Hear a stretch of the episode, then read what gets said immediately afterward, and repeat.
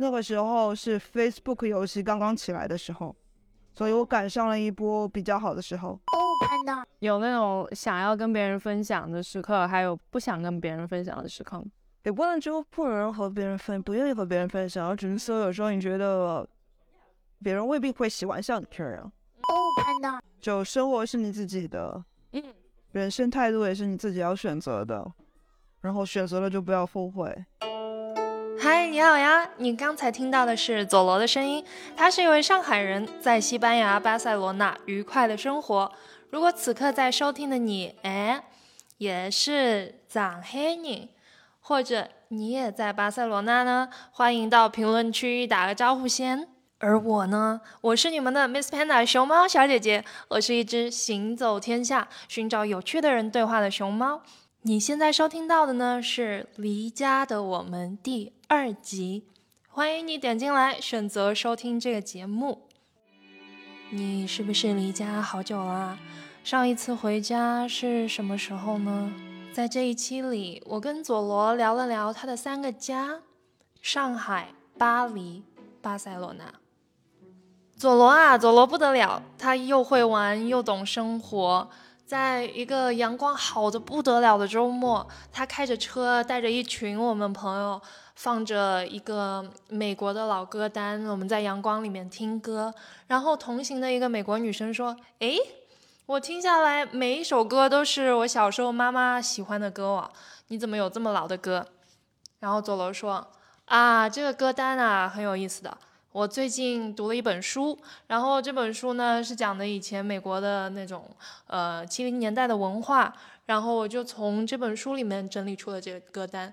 对他就是这么一个特别有意思的人，嗯，他开了一个小时的车，把我们带到巴塞罗那附近的高山，然后我们去了一个农家乐，是吃春天的烤大葱 g a s h o t s 这个东西也很好玩，就是春天来了。那卡塔兰啊，不是西班牙人，是加泰罗尼亚人的文化，就是把收收就是收割来的那个大葱，呃，一捆一捆的放在火上烤，然后会蘸着一个叫 romesco 的酱吃，然后这个酱汁呢非常非常有风味，做起来也很简单，就是用。杏仁呐，或者榛子类的坚果，然后加了番茄、橄榄油、大蒜一起做出来，非常的香。所以，哎呀，就想到那天的阳光真好啊，然后我们就吃的很开心。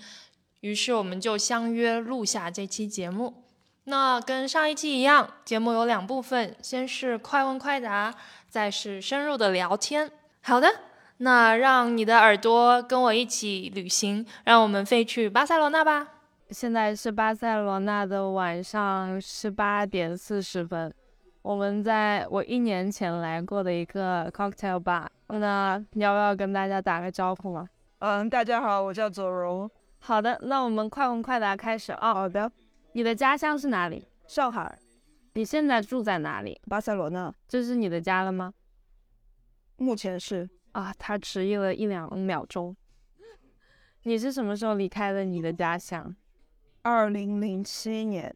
哇，有没有具体的月份？一月份。那你现在离家有多远？你会怎么描述这个距离？十二个小时的飞机航班，如果不转机的话。你上一次回家是什么时候？疫情前，三年前。三年半前，我觉得二零二二零一九底，哦，哦，那个时候我也在上海，嗯嗯，我去出差来着，哦，那个秋天真的是上海很美的秋天。如果如果你要描述你的家乡给我们的听众，你会怎么描述你的家乡？一句话，一两个词？魔都。那现在这个家呢？现在这个家，巴塞罗那，然后惬意。好，这就是快问快答了。OK，下面我们要深度聊一聊啊。让我再喝口酒。可以，可以。你的酒是什么味道？我觉得有点话梅味。它是黑色朗姆加一点点香槟。然后有一片薄荷叶，应该有柠檬。还有其他的我就不知道了。那这个黑不溜秋的，像那个 pepper 一样的是什么东西？这个我也不知道是什么，这个是调酒师的秘方了，可以搜一下 Old Cuba。Old Cuba，OK，、好，那我们来聊聊你的家乡上海，一个我非常熟悉的城市，我连上海话都会讲。我觉得或许你比我都熟悉上海，我离家太久，我离开家有十六年。十六年哦，那倒不如我们从呃二零零七年开始讲。二零零七年我大学毕业，那一年我大二零零六年我大学毕的业，然后想要出国留学，然后结果第一次签证去了法国，然后第一次签证被拒了，然后在上海多停留了一年，所以真正到达法国时间是二零零七年。那那二零零六年的时候，你就确定你想去的是法国？对，我在大学毕快要毕业的前后，嗯，和我的前女友一起决定的。嗯，然后因为我们两个都是，我是学动，我们俩都是学动画，偏艺术类的方向。然后他的话特别想学服装设计，但是爸妈不同意，所以强迫他选择了另一个行业，在中国，专业在中国。所以他的想法是，出了国之后，要挟他爸妈同意他哦，去 读服装设计，结果他成功了。他零六年就去了。不，他和我一块儿去了，我们两个是同时申请，同时去的，同时被拒绝的也是，也是一样的，但的确有点波折。哦，所以零七年你去学动画，他去学服装。对，我们两个分开，这也是我第一次人生当中和他分开，然后第一次去上课，一个人去上课，一个人你们在两个不同的城市。在一个城市，在巴黎，但是我们因为在大学四年都是在一起的，就像上课啊、吃饭啊，都都在一起。所以那个那个时候对我而言是第一个 shock，就是在于我要一个人去教室啊，见老师，见不同的人。哎，你这么粘人了。就就国内就比较有小独立的吧，我觉得是是和我现在是一个反差。OK，人的成长嘛。然后后来呢？后后来后来就读完了吗？嗯，读了我学的动画，但结果我后来转行做了是游戏美术这一块，理由也完全就是因为动画的行业它是只有临时的工作工作，所以他没办法跟你签长期合同。OK 所以为了如果你要留下来我，做换你知道做留学生的话，你肯定就是要去居留的话，你必须要找一个稳定的工作，找一个长期的工作，所以我就跳到了游戏行业。那个时候是 Facebook 游戏刚刚起来的时候，所以我赶上了一波比较好的时候。Facebook 那个是《植物大战僵尸》还是什么？不是植物大战，就是做 Facebook 的游戏。Facebook 刚刚成立之后，不是 Facebook 的用户流量很大嘛？嗯，然后 Facebook 为了保持用户粘性，所以他们开始做游戏，也就是在 Facebook 上面的 online game。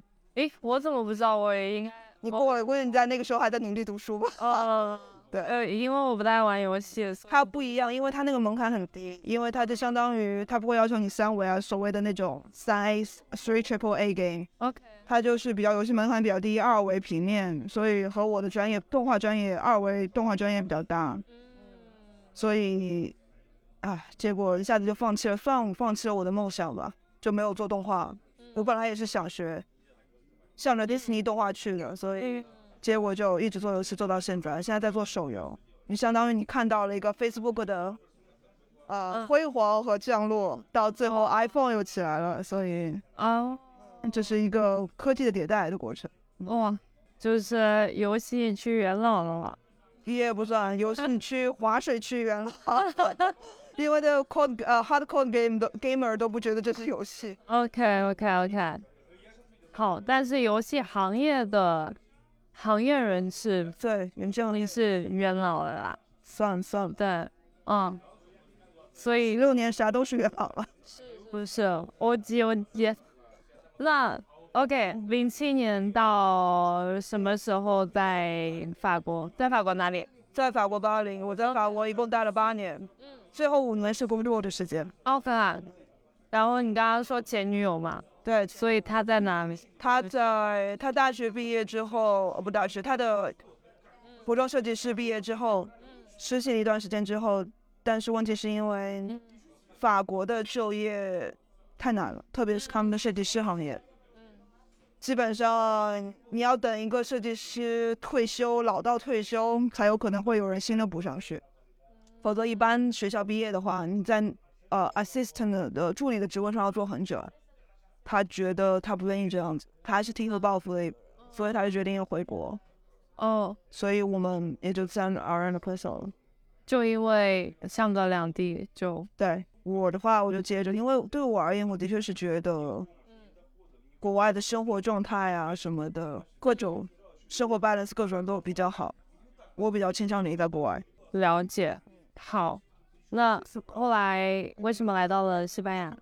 西班牙那是另外一回，那是因为在，也是因为工作的关系，我换了换了一个跳槽一个工作，但是有两个点，一个点是巴黎也是一样，巴黎做这个工种的，做我这个工种的，工资不高，但巴黎的生活成本太高，嗯，我相当于我那个时候一千七进到手，但是房租我就需要七百九，我还是租的那种。不呢，就是所谓的佣人房，就是小阁楼，然后厕所还在，厕所还在走廊。然后同样的也是因为那个时候说了，刚才说，Facebook 走下滑路线了，然后所以你也是在你的职业遇到了个瓶瓶颈，然后正好正好看到那个 Candy Crush 的公司手游手游起来了，因为那时候 iPhone 最开始。火了嘛？手游公司他们在招人，然后正好一看在巴塞罗那，然后我觉得我可不换一下呢，然后工资啊各种都合适，然后所以我就到了巴塞罗那，到现在也是八年了。所以又是一个一月份，但是这个一月份跟二零零七年的上海比就温暖很多啊。对，非常不一样。我已经有了八年的洗礼了。对，然后这也是一个温暖的城市。嗯，你会觉得这边是你的第二家乡了吗？到现在还不能代替巴黎在我心中的地位，因为我真的觉得我是在巴黎度过我的青春期，嗯，是有点晚了，有点晚。但我真的觉得我在在上海，嗯，虽然二十二年，但懵懵懂懂的，嗯，但在巴黎的确困难啊、挑战很多东西，让你觉得你一下子成长了很多。巴塞罗那其实真的是没有意识，已经过了八年。第一家乡上海，第二家乡巴巴黎，第三家乡巴塞罗那。好，那我们现在从第一家乡讲起。在第一家乡，你会你会怎么去描述你这个成长？爸妈都很勤勤恳恳努力工作，为了买房，然后我们不断的换房子，不断的搬家，哦，搬的越来越好。就我我原来小时候最早是住在石库门里的，真的就是所谓的集体生活。对，我爷爷奶奶家的石库门，所以和很多。那我们叫娘娘，爸爸爸爸的姐妹，然后大家就一起住在一起的。到后来搬到了新的公房，我们叫公房，所谓现在的公寓。嗯。然后再搬到更大一点的地方。到现在，我觉得我大学毕业前，大学大二的时候，我爸妈搬到了所谓现在的上海的市中心那个黄浦区，啊，就是离所谓的法租界。但其实我大部分的时间是在虹口区，以前的日不觉。有没有童年的什么味道、什么声音，让你难以忘怀，然后还梦中还会回去的那种？小时候弄堂的时候还没有厕所，所谓的现在的马桶，所以那个时候小时候真的是我们现在叫痰盂罐、马桶、痰盂罐，所以你还有那种公共厕所，就在每个弄堂都会有一个公共厕所嘛。所以那种隐约的还能想到那个味道，你也不是说你特别想念吧，但是你会偶尔会想想起那个味。对，还有一个是黄浦江的味道。黄浦江有什么江的味道？就是为什么让我突然觉得那么明显，是因为有一次去威尼斯，威尼斯不是都是水城？哦，我我一到那一边就是那个味道。我懂我懂，我有一年夏天去威尼斯，就就觉得，哎，怎么威尼斯有点臭啊？啊，就就是那种味，超臭。对。上海其实上海的食物我也是很喜欢的嘛。你小时候最喜欢的是什么？小笼包。疫情三年没有回去，但是万幸是巴塞罗那新开了一家小笼包店，而且是我上海人 Uniqlo。哇，这做一对啊，我去年就吃了。我我今年我上个礼拜来吃的第一顿就是一他他应该开了有四年了。他最巧的是他的总店，他的一店就在我以前的家的楼下，所以他几乎就是我的食堂。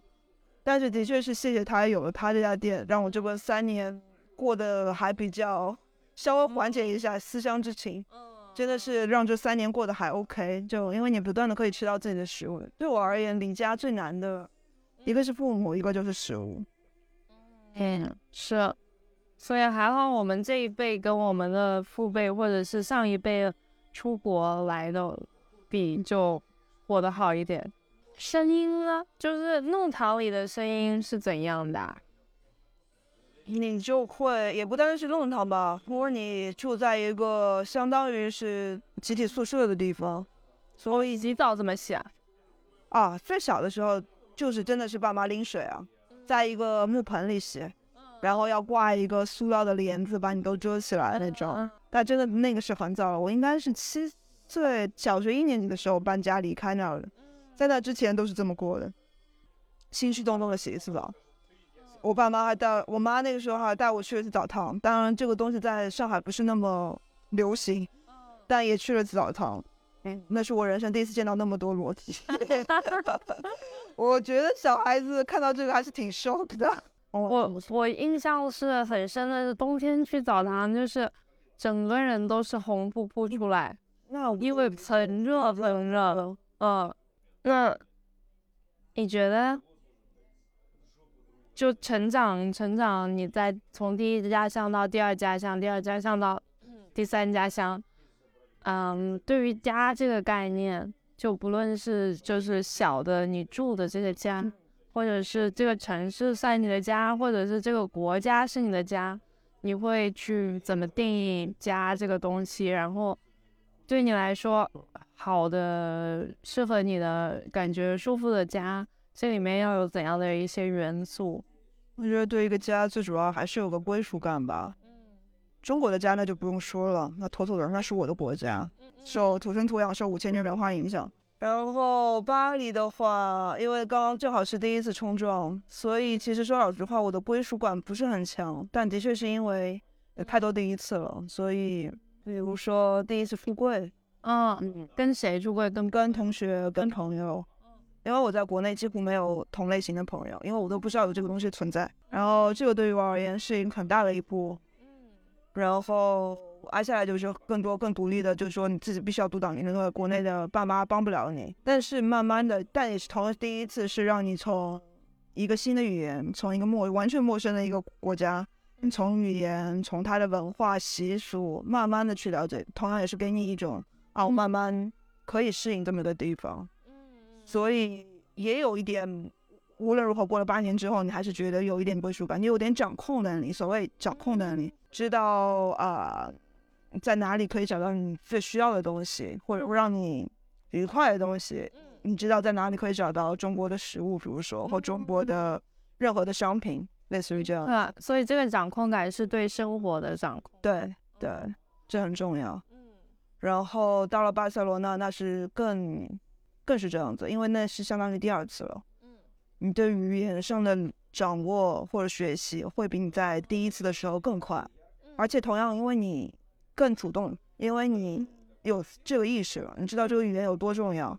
另外，你不像在巴黎的时候，因为是第一次，你有时候还是想抓紧做小孩，你不愿意成长，你知道吗？但是同样，因为你在第一次尝到了甜头，你知道你该怎么做，哪一步哪一步，所以更更顺滑一点，所以。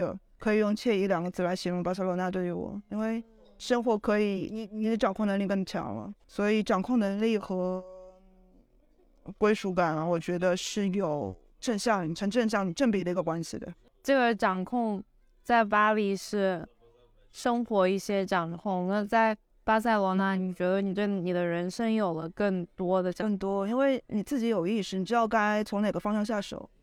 有一本书，它就是这么说：你要一个地方有归属感，现在地方其实最主要的，其实最容易的方法就是你找到一张地图，大概知道它的方位啊，然后哪些街道的走向，然后你要先找到哪些地方，比如说你能够得到你想要买到的东西，比如说我需要书店，你你先把它标记出来，你把它记住。其实过这样子，你已经觉得对这个城市城市已经有一个熟悉感了。那如果你在巴黎的生活是在第二个家乡，我要强调这一点，是跟你前女友很多。那在这里你是自己更多吗？对我自己更多。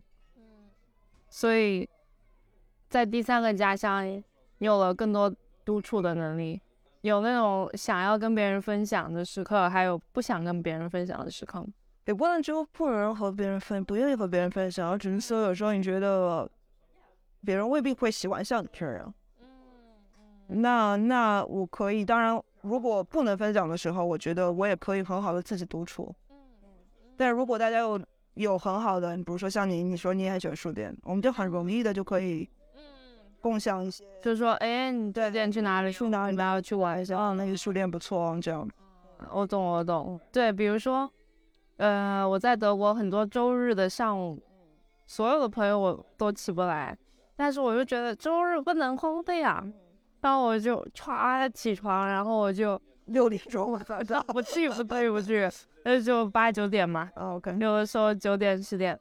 德国的周日上午总是有一些跳蚤市场，然后我就会天气好和不好，我都会去逛一圈，散个步。然后一般那那里都有咖啡啊，或者是奇奇怪怪的早饭，有的很难吃的，那我就不吃。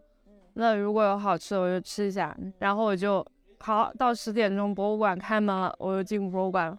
这个是我目前是没有朋友愿意参与的，所以我就 OK，没问题，完全同意。对，我就逛一圈出来，哎，有人愿意出来吃午饭了，或者是我回家休息一下，下午有人要找我玩嘛，那我就是可以去社交了。但是那之前那个时间都是我的，非常好，我可以想象它带给你愉悦感。对，所以嗯。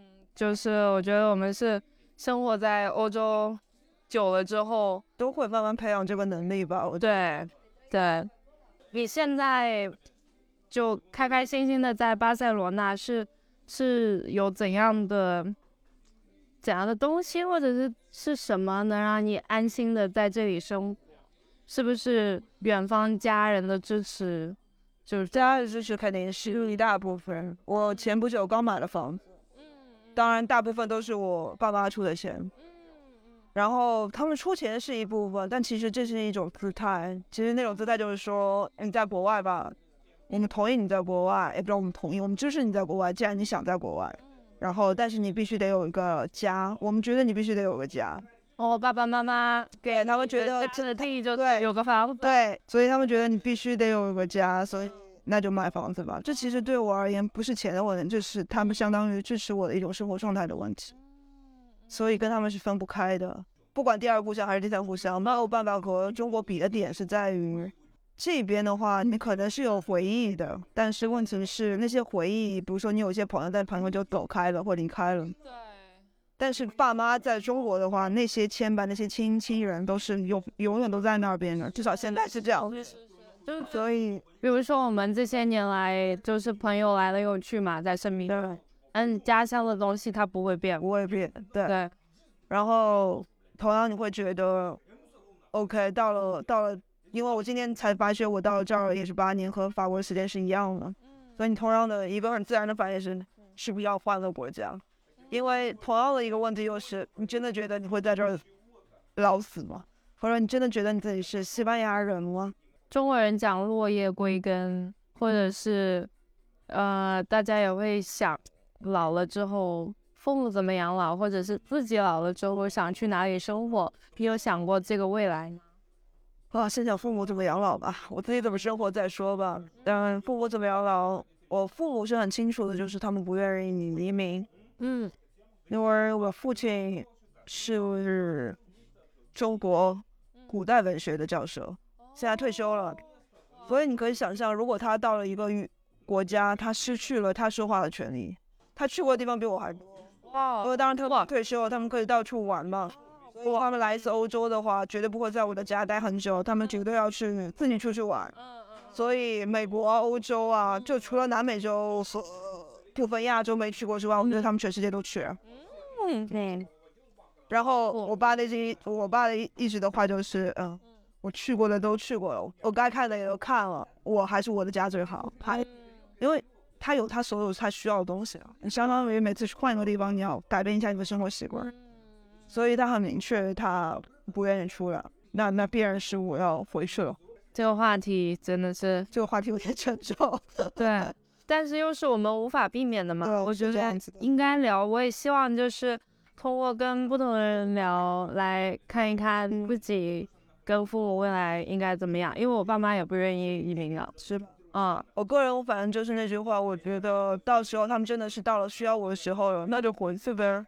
陪伴是最重要的嘛。然后那段时间过了那段时间之后，对，因为我们毕竟未来我们的人生比他们的人生会要长一些。我我有时候又觉得哇，人生那么长，所有的这么几年呐、或者是什么，在当我们把这个时间的尺拉长，就是那么一小段而已。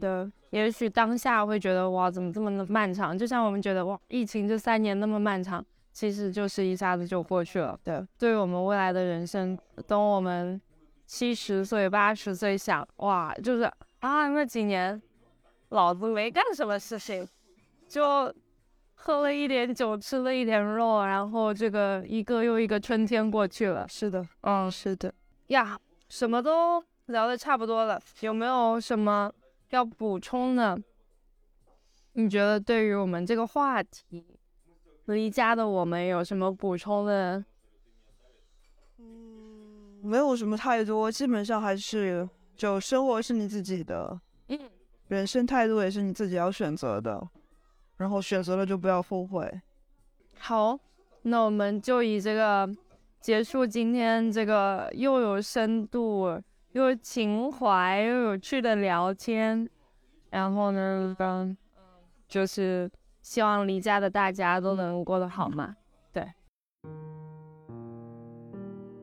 好啦，这就是走楼的故事喽，也是离家的我们第二集。本期在巴塞罗那录制，没有赞助。本期的录音、剪辑、后期后期制作，全都是我这只熊猫。啊、如果你也想跟我聊聊自己的家乡和现在的家，嗯，如果你想跟我远程录制一期节目，或者是我们正好有机会也可以面对面见面的话，欢迎给我发邮件，misspanda_in_germany at gmail dot com。我也欢迎你订阅来收听更多人的故事。真的，每一个你，你的订阅和留言会给我更多的创作的动力，然后让我不会犯上拖延症。嗯，谢谢你的收听，祝你今天和佐罗都自由自在的生活。下期见了哦。